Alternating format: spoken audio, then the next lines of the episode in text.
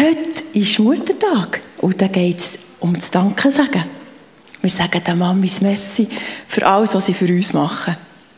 Aber auch den Papis. Und darum erzähle ich euch heute eine Geschichte, was um das Danke sagen geht. Jesus war wieder mal unterwegs. So wie er viel unterwegs war mit seinen Jüngern. Kilometerweise haben die zusammen zu Fuß zurückgelegt. Sie sind gelaufen und gelaufen und gelaufen. Aber nicht, weil sie so sportlich waren, so Bewegungsmenschen, oder weil sie die Regionen haben auskundschaften Nein, nein, das hat ganz einen anderen Grund gehabt. Jesus hat einen Auftrag gehabt. Der hat an diesen Menschen in all diesen Regionen erzählen, wer Gott ist. Und es hat noch kein Internet gegeben, keine Zeitung, er hat nicht in einer Fernsehsendung können. Er war einfach zu Fuß so unterwegs und ist das den Menschen erzählen. Und wer hat den Menschen besser können erzählen wer Gott ist, als Jesus? Jesus ist ja direkt vom Himmel auf die Erde oben herabgekommen. Er hat vorher immer bei Gott gelebt und er hat genau gewusst, wer Gott ist. Darum ist es ihm so wichtig, den Menschen zu erzählen, es gibt einen Gott, der hat alles erschaffen, der hat jeden Mensch geschaffen, der hat für jeden Mensch ganz gute Gedanken, gute Pläne, der liebt euch. Und er hat den Menschen gelernt, wie sie beten können.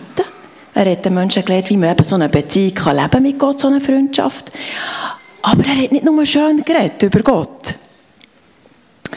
Er hat die Liebe auch gerade sichtbar gemacht für die Menschen, indem dass er ihnen geholfen hat. Es hat viele Kranke gegeben, ich denke mehr als heute, weil es noch nicht so Spitäler und Doktor gegeben. Und überall, wo er hergekommen ist, hat er mit dieser Kraft, die ihm Gott hat gegeben, einfach eine Kranke gesund gemacht. Einfach so. Blinde haben wieder gesehen, Lahme, die die Füße nicht mehr bewegen konnten, sind einfach davon gekumpelt. Sogar Tote hat er auferweckt. So war Jesus also wieder mal unterwegs. Gewesen. Er ist mit den Jüngern aus dem Stadttor rausgekommen. Das ist noch wichtig zu wissen, weil dann sind eben die Städte und Dörfer ganz anders gebaut als heute. Heute, wenn wir in einer Stadt sind und mit dem Auto wieder rausfahren, dann wissen wir eigentlich nicht so genau, wo ist jetzt die Stadt fertig und wo fährt die nächste Ortschaft an. Das hat ja immer wieder Häuser und Strassen und wieder Häuser und wieder Häuser und wieder Strassen. Und irgendwann sind wir in der nächsten Ortschaft. Aber dann war das ganz anders. Gewesen. Dann haben die meisten Leute einfach in einer Stadt gewohnt und rundum hat es eine hohe Mauer. In dieser Mauer hat es Tor. Und wenn man aus diesen Tor rausgekommen ist, ist man gerade in der Wildnis gewesen. Und dort draussen war es gefährlich. Dort draussen hat es wilde Tiere. Wölfe, Bären, Löwen. Dort draussen haben aber auch die Hirten ihre Schafe gehütet. In Stadt hat ja keine Grünfläche gehabt. Die mussten raus müssen mit diesen Tieren. Darum haben die Mut gebraucht, für dort rauszugehen. Es hat aber auch Räuber gehabt. Was machen Räuber in der Wildnis? Ja, die haben genau gewusst, dass manchmal die Leute mit einem dicken Portemonnaie aus der Stadt rauskommen, weil sie in einer anderen Stadt etwas kaufen wollten oder verkaufen. Uh, das haben die Räuber gewusst. Und dann haben sie dort geschaut, hinter den Bäumen und hinter den Felsen. Aber es hat noch eine weitere Gruppe von Leuten gegeben, die außerhalb in der Wildnis gelebt haben. Aber die waren nicht freiwillig dort wie die Hirten und die Räuber. Nein, die hat man rausgeschickt. Das waren die Aussetzungen. Aussatz war in dieser Zeit eine mega, mega, mega schlimme Krankheit. Es hat die Haut angegriffen, man hat ganz grusige Wunden bekommen. Es hat aber auch die Nerven angegriffen. Uh, das hat weh Die Knochen hat es angegriffen. Die Aussetzungen, die ganz wüste Haut gehabt, am Gesicht und überall. Ganz verkrüppelte Hänge. Oft ganz verkrüppelte Füße, auch nicht mehr richtig laufen Und das Schlimmste war, es war so ansteckend. Darum hat man sie rausgeschickt. Wenn jemand Anzeichen hatte von Aussatz, hat man gesagt, ah, du hast Aussatz, du bist nicht mehr ein, du musst aus der Stadt. Ja, egal ob das ein Familienpapa war, eine Familienmama, eine alte Person, jemand Jungs. Oh, die armen Aussetzungen, das tut ihm gerade leid. Die hätten doch Pflege gebraucht. Einen guten Verband, ein weiches Bett, jemand, der zu ihnen schaut, wenn sie ihre Hänge fast nicht mehr brauchen können. Aber dann hat man sie rausgeschossen, geschickt in die Wildnis. Die Armen, dort haben sie oft in Gruppen gelebt, in der Kälte, irgendwo in einer Höhle, unter einem Felsvorsprung. Alleine sind sie der gehockt, mit ihren Schmerzen, mit ihren verkrüppelten Hängen und Füßen, mit ihrer Traurigkeit, weil sie sicher lange Zeit hatten, nach ihren Familien und Freunden. Aber auch allein mit ihrer Wut. Warum passiert mir das? Warum hat ausgerechnet der den Aussatz bekommen? Und Wut auf die Menschen. Wieso haben die mich rausgehauen? Ich habe doch das nicht verdient. Aber Jesus ist unterwegs. Das geht auch uns so. Denn wenn wir am traurigsten sind, am verzweifelsten und am wütigsten, dann ist Jesus unterwegs. Jesus kommt also mit seinen Jüngern aus dem Stadttor raus. In die Wildnis. Schnell einen Schluck Wasser.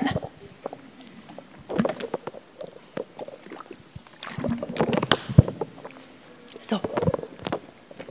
Er kommt mit den Jüngern in die Wildnis raus, aus dem Tor raus. Ich denke, die Jünger haben keine Angst vor den wilden Tieren. Jesus ist ja bei ihnen. Die Jünger haben auch keine Angst vor den Räubern. Jesus ist ja bei ihnen.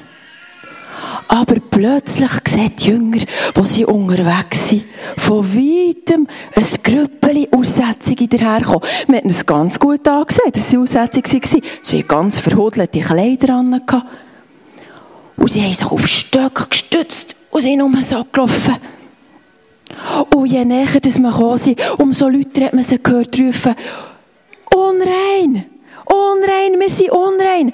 Das haben die dann müssen rufen, damit, jemand Gesungs dahergekommen ist, man hat gewusst, oh, der darf ich nicht vorbei.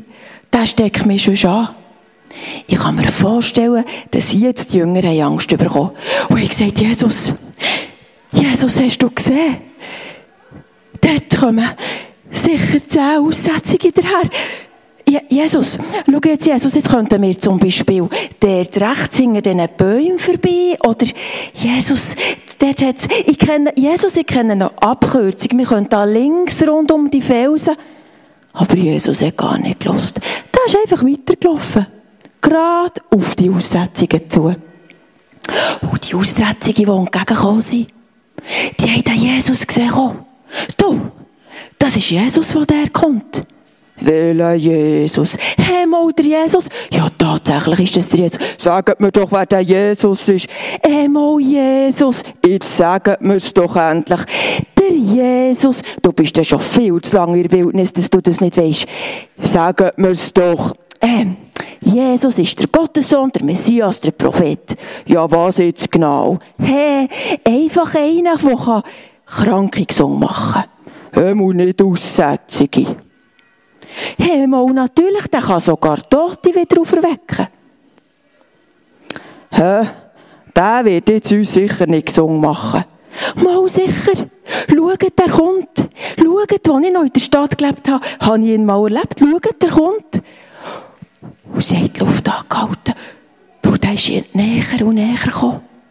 Und Jesus kommt von der anderen Seite daher. Freundlich. Und sagt, geht und zeigt nach den Priester. Und läuft einfach weiter. Zudem muss ich euch jetzt sagen, dass die Aussetzungen eigentlich nicht mehr gesungen worden sind. Wenn jemand Aussatz hatte, war das eigentlich nicht heilbar gewesen. Aber wenn mal jemand gesungen worden wäre, dann hat er die Möglichkeit gehabt, in die Stadt zurückzugehen, in den Tempel zum Priester.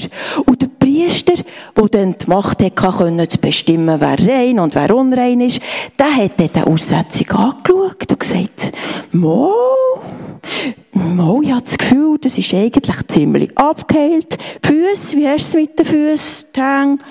Mo, du kannst wieder zurückkommen. Oder er hat gesagt, nein, nein, nein, du hast die Tasche, du bist immer noch krank. Gang sofort wieder in die Wildnis zurück. Du bist unrein. Und da kommt also Jesus zu diesen zehn Aussetzungen und sagt ihnen, geht und zeigt nach den Priester. Nur das hat er gesagt. Er hat kein Wunder gemacht, die sind immer noch genau gleich krank gewesen. Und läuft weiter.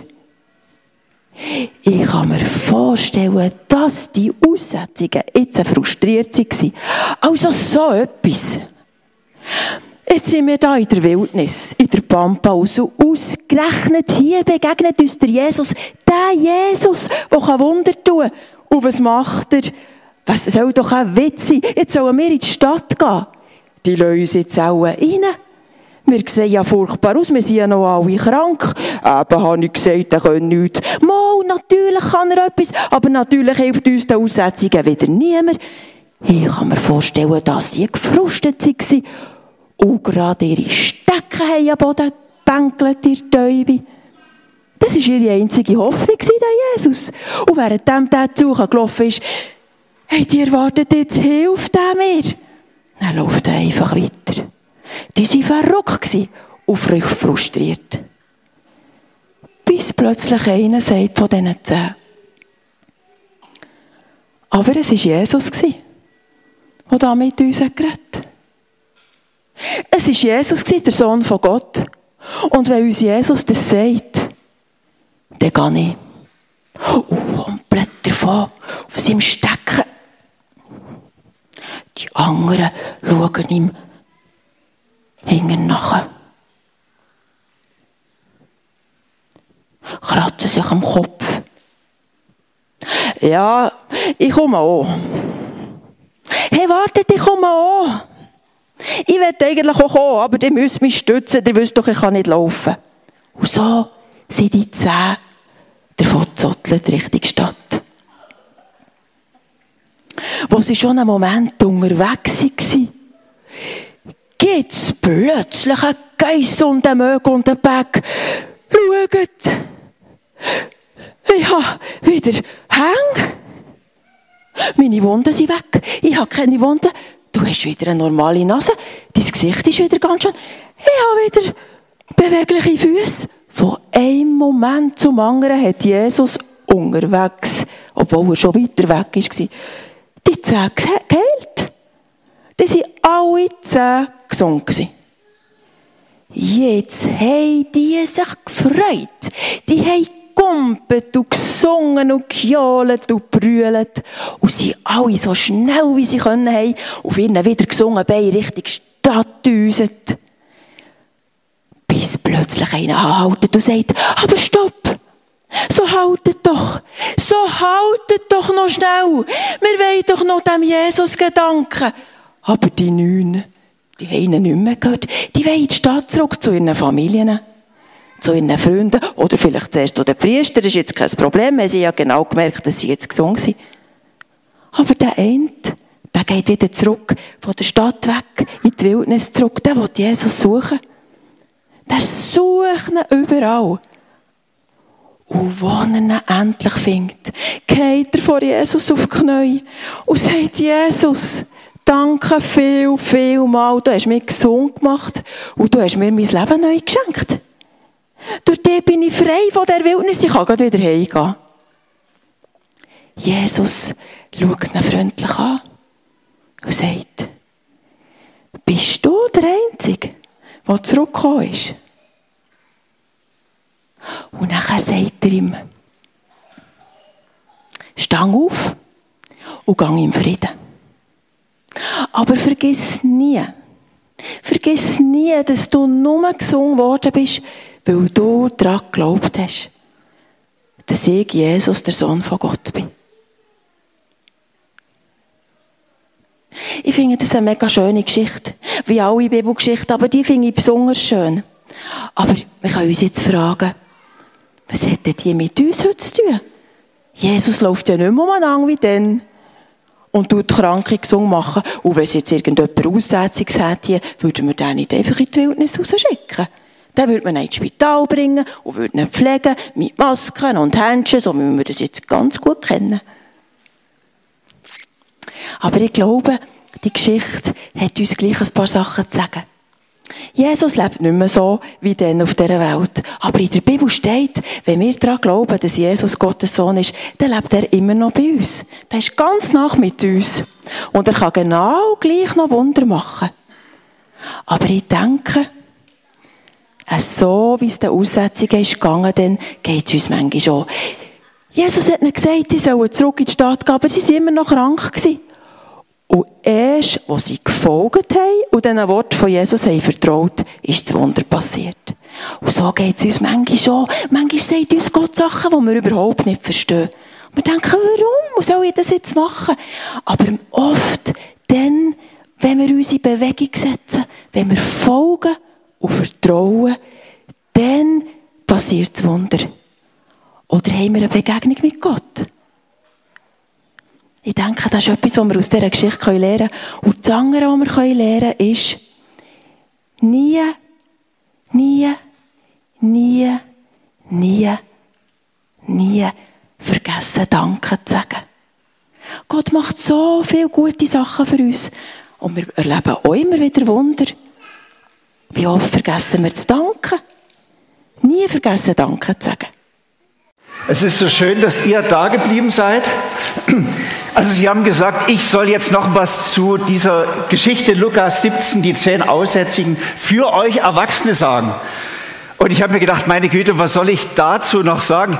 Ihr habt ja die, diese Begebenheit schon x-mal selber gelesen oder schon seit Kindheitstagen in der Sonntagsschule gehört. Ihr wisst jedes Detail.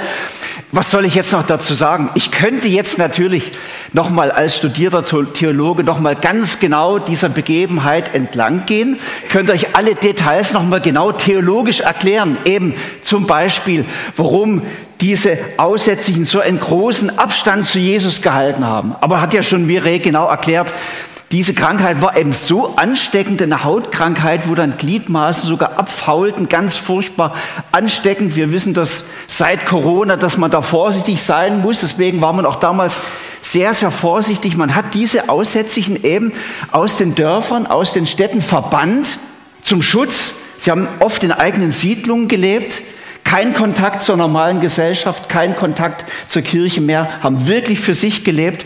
Und deswegen haben die auch so, wenn es dann doch mal zu Begegnungen kam, zu Gesunden, mussten die so einen großen Abstand halten, wie eben bei Jesus. Und deswegen haben sie auch so laut gerufen, weil die Entfernung so groß war. Hey Jesus! Mussten sehr laut rufen, dass Jesus sie wahrnimmt. Also ich könnte auch davon sprechen, Warum sie eben, warum Jesus sie dann zu den Priestern schickt, aber auch das habt ihr schon gehört, die Priester waren eben nicht nur, wie wir Pastoren, einfach so Geistliche, sondern sie waren eigentlich damals in der jüdischen Welt so etwas wie die Gesundheitsbehörde.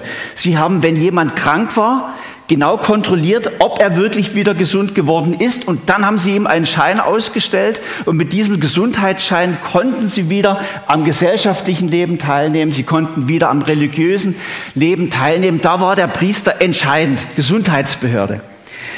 Ich könnte auch noch darauf eingehen, warum Lukas in dieser Geschichte den Samariter so besonders betont, dass es eben ein Samariter war, ausgerechnet ein Samariter, der zurückkehrt und Jesus dankt.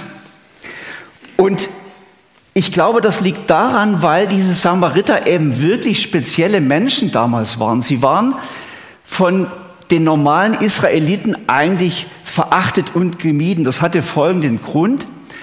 Denn es waren ursprünglich auch mal Israeliten, die hatten sich aber mit fremden Völkern gemischt. Und das, was sie glaubten, war auch etwas schräg. Für einen gläubigen Juden waren das gar keine richtigen Gläubigen mehr, denn sie hatten manche Glaubensansichten auch von anderen Völkern übernommen. Deswegen waren die Samariter verachtet und man ging nicht in ihre Dörfer, man hatte auch keinen Kontakt mit ihm, man wollte die einfach nicht haben. Sie waren verachtet. Und das ist das Besondere, dass eben gerade Jesus auch diese Menschen liebt, die von anderen gemieden werden, verachtet werden, verurteilt werden. So war Jesus. Und das Besondere auch bei Jesus war eben das, dass wir merken hier, dass solche Leute, die von anderen oft schräg angeschaut werden und gemieden werden, manchmal in den entscheidenden Momenten gerade das Richtige tun, so wie dieser Samariter. Also das ist etwas, wo hier herausgestellt wird. Ich könnte jetzt noch darüber sprechen, dass Jesus eben nicht nur damals Menschen von schlimmen Krankheiten geheilt hat, sondern dass er das auch heute noch tut. Das tut er wirklich. Aber ich möchte das jetzt nicht weiter ausführen, denn es gibt Ende des Monats beginne ich eine dreiteilige Serie zum Thema Krankheit und Heilung. Da müsst ihr einfach kommen, da mache ich das ausführlich. Ich habe mir gedacht, ich könnte jetzt auch noch davon sprechen, dass rein rechnerisch gesehen nur 10 Prozent zurückkommen, um das Richtige zu, zu tun, um sich bei Jesus zu bedanken. War in den Ballons sehr schön zu sehen. Nur einer kommt zurück, der Samariter. 10 Prozent. Das ist wenig. Aber es könnte ein Hinweis darauf sein, dass wir generell viel mehr zur Undankbarkeit neigen, dass es nur selten vorkommt, dass wir wirklich bewusst Danke sagen und in den meisten Fällen, auch wenn große Wunder geschehen, dass wir dann einfach zur Tagesordnung zurückkehren und es geht einfach so weiter. Oder ist das bei dir vielleicht anders? Aber ich habe den Eindruck, mit diesen zehn Prozent will Jesus uns auch ein Stück weit wachrütteln. So, über das alles könnte ich jetzt ganz ausführlich sprechen und theologisch alles erklären und ihr würdet vielleicht verandacht schmatzen und das genießen. Aber der Hauptpunkt von diesem Bericht von Lukas ist ja der, ob du selbst die vielen, vielen Wunder in deinem Leben wahrnimmst und Gott dafür dankst und ihm dafür die Ehre gibst. Um das geht's einfach nur. Es ist nur deshalb so wichtig für uns, denn es geht um die Frage, ob du aus Dankbarkeit Gott gegenüber auch ein Leben führst, was Gott ehrt, ihm Freude macht, einfach seine Güte und Liebe widerspiegelt. Darum geht es eigentlich in, dieser, in diesem Bericht von Lukas. Also dieser Bericht fordert uns eigentlich heraus, wie steht es denn mit uns? Gehöre ich zu den 90 Prozent oder zu den 10 Prozent? Denn Gott tut so viele Wunder in deinem und meinem Leben, du glaubst es kaum. Ich möchte euch ein paar Wunder erzählen. Und ich weiß nicht, ob ihr euch immer dem so bewusst seid. Zum Beispiel gibt es ja Situationen in unserem Leben, da ist selbst der größte Atheist plötzlich gläubig. In großen Gefahrensituationen, wenn zum Beispiel ein Flugzeug in schlimme Turbulenzen kommt, plötzlich alle, oh Gott hilft, dass wir nicht abstürzen. Da beginnt jeder zu beten. Oder in der Schule. Wenn auf einmal die Prüfung kommt und du merkst, oh meine Güte, ich bin so schlecht vorbereitet, Herr, hilf, dass ich irgendwie durchkomme. Solche Stoßgebete kennen wir alle. Dann benutzen wir Gott wie einen Feuerlöscher. So, jetzt muss er schnell das Feuer löschen. Und wenn es dann gut gegangen ist, dann sagen die meisten, boah, habe ich ja noch mal Glück gehabt, ist noch mal gut gegangen. Und wir vergessen, dass doch ein Gott dahinter war, der uns geschützt hat, der uns geholfen hat, der uns bewahrt hat. Das geht so schnell vergessen. Welche Wunder gibt es noch? Ich bin mir sicher, dass jeder von uns jede Woche mehrere Wunder erlebt, die uns gar nicht bewusst sind, wo Gott uns vor schlimmen Schaden bewahrt, uns vor einem Unglück bewahrt, einfach vor der Katastrophe bewahrt. Wir kriegen das oft gar nicht mit im Straßenverkehr oder wenn wir als Fußgänger unterwegs sind oder mit dem Velo, gibt es so viele Situationen, da merken wir gar nicht, wie Gott seine schützenden Hände über uns hält und uns bewahrt. Einfach so. Das tut er. Welche Wunder tut Gott noch? Es gibt so vieles, was wir mittlerweile schon für ganz selbstverständlich halten, wo wir gar nicht mehr drüber nachdenken, dass das so ist. Zum Beispiel, dass du leben kannst, atmen kannst, sehen kannst, schmecken kannst, riechen kannst, hören kannst. Das ist gewaltig. Es ist ein Wunder. Äh, dass du musizieren kannst, dass du rechnen kannst, also zumindest einige von uns. Das hat, dass wir so begabt sind, wie wir sind, das ist ein Geschenk von Gott. Das ist unglaublich. Wir nehmen das für völlig selbstverständlich, aber König David hat gesagt, nein, es ist nicht selbstverständlich. Ich mache jetzt ein Lied darüber und er hat in Psalm 139 ein Lied geschrieben und sagt, ich, ich erstaune, Gott, du hast mich wunderbar gemacht. Wunderbar sind alle deine Werke, das erkennt meine Seele. Und er besingt das und dankt Gott dafür. Nichts ist selbstverständlich. David dankt dann sogar für die Natur, für die Berge, die Tiere, die Pflanzen. Er be beobachtet alles mit offenen Augen und sagt, Gott, das hast du geschenkt, um mich zu erfreuen. Nichts ist selbstverständlich. Ich möchte dir dafür die Ehre geben und dich, dir danken.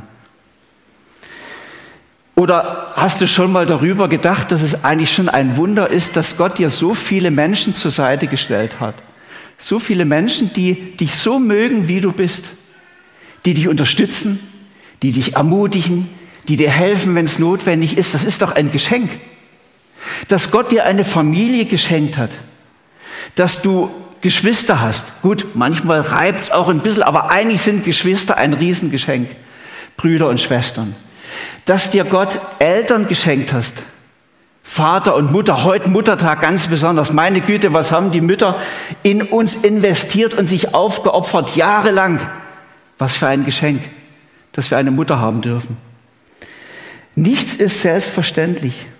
Und gerade jetzt merken wir auch, was für ein unglaubliches Geschenk das ist dass wir Frieden haben hier in der Schweiz, dass du ein Dach über dem Kopf hast, dass du in Sicherheit leben kannst, dass du immer genug zu essen hast, zu trinken hast, deine Gesundheit. Es sind so viele Sachen, die nehmen wir für selbstverständlich. Jetzt momentan merken wir gerade, es kann so schnell auch mal anders kommen durch den Krieg. Ja? Aber es ist ein Vorrecht, dass es so ist, wie es momentan ist bei uns. Das ist Gottes Geschenk. Und du hast gar nichts dazu getan. Es ist einfach so etwas Gnade von Gott. Wenn du mit offenen Augen durch deinen Alltag gehst, durch diese Welt gehst, wirst du merken, es gibt tausend und abertausend Dinge, für die darfst du ruhig einmal danken. Die hat Gott dir einfach so geschenkt. Daran sollst du sehen, dass er dich lieb hat. Es ist wie ein Händedruck aus dem Himmel für dich. Es ist etwas, wo er dein Leben hell machen möchte, dass du dich freust an ihm, dass du ihm dankst. Und ich habe mir gedacht, wir machen jetzt mal wie eine Übung für Erwachsene. Hä? Ihr habt ja am Eingang so einen Zettel bekommen und einen Stift, hoffe ich. Nehmt den jetzt mal hoch. Ihr habt den vielleicht schon platt gesessen oder ja, aber ihr könnt ihn vielleicht noch mal auseinanderfalten.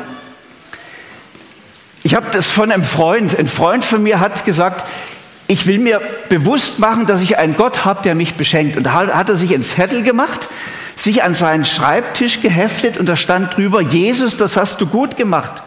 Und er hat immer alles, was ihm auffiel am Tag, wo er merkte, hey, das ist ja gar nicht selbstverständlich, aufgeschrieben, Jesus, das hast du gut gemacht, um sich das bewusst zu machen.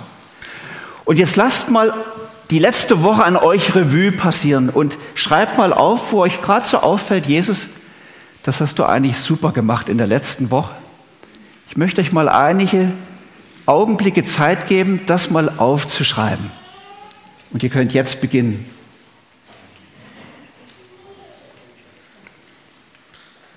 So, die Zettel sind schon fast vollgeschrieben, sehe ich hier vorn. Je länger wir drüber nachdenken, umso mehr fällt uns ein, oder? Also ich mache euch sehr Mut, hängt so ein Zettel an irgendeine zentrale Stelle in eurer Wohnung, vielleicht in der Küche, vielleicht am Arbeitsplatz, am PC oder wo immer ihr seid und notiert euch ganz bewusst das, wo ihr merkt, es ist nicht selbstverständlich, wo Gott euch wie beschenkt, euch überrascht, euch wie einen Händedruck aus der Ewigkeit schenkt, wo euch das bewusst wird. Schreibt es euch auf, dankt ganz bewusst und ihr werdet merken, so entsteht nach und nach eine Haltung der Dankbarkeit. Ich wird plötzlich bewusst, dass ihr Beschenkte seid. Letztlich geht es ja Gott darum, dass er dich dein Leben bereichern möchte. Er ist ein großzügiger Gott, ein Gott voller Güte, voller Liebe, voller Erbarmen. So ist er. Und er beschenkt dich deshalb so überreich, damit du ihn endlich mal wahrnimmst es geht ihm darum, eigentlich eine Beziehung zu dir aufzubauen. Er sagt, hey, schau, wie ich dich beschenke und dein Leben reich segne. Und was ich mir wünsche, dass du mir antwortest, dass du mir dankst, dass du mich anbetest, dass du ein Leben führst so im Zusammenspiel mit mir. Das ist seine Sehnsucht. Dieser Samariter hier in dieser Geschichte, er wirft sich vor Jesus nieder. Es ist eine Geste der Anbetung. Und Jesus sagt zu ihm, dein Glaube hat dich gerettet.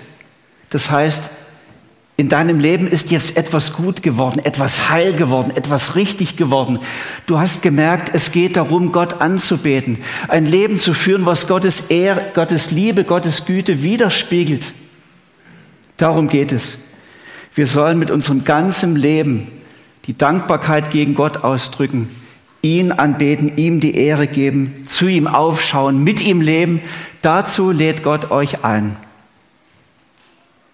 Ihr könnt schon morgen damit beginnen. Ich möchte gern beten und Gott danken. Jesus, wir wollen dir wirklich dafür alle Ehre geben, dass du uns Tag für Tag so reich beschenkst. Und wir haben das jetzt gerade wieder gemerkt, dass überhaupt gar nichts selbstverständlich ist, was du uns schenkst. So viele Dinge, mit denen du unser Leben reich machst und schön machst. Wir wollen dich um Vergebung bitten, Herr, dass wir oft so unachtsam gehen, dass wir so vieles übersehen, dass wir oft gedankenlos weitergehen, wenn du ein Wunder getan hast. Jesus, vergib uns und lass uns jetzt wach sein für die vielen Dinge, die du uns schenkst. Und lass uns wirklich ein Mensch werden, der dankbar ist. Gib uns ein dankbares Herz, Jesus. Amen.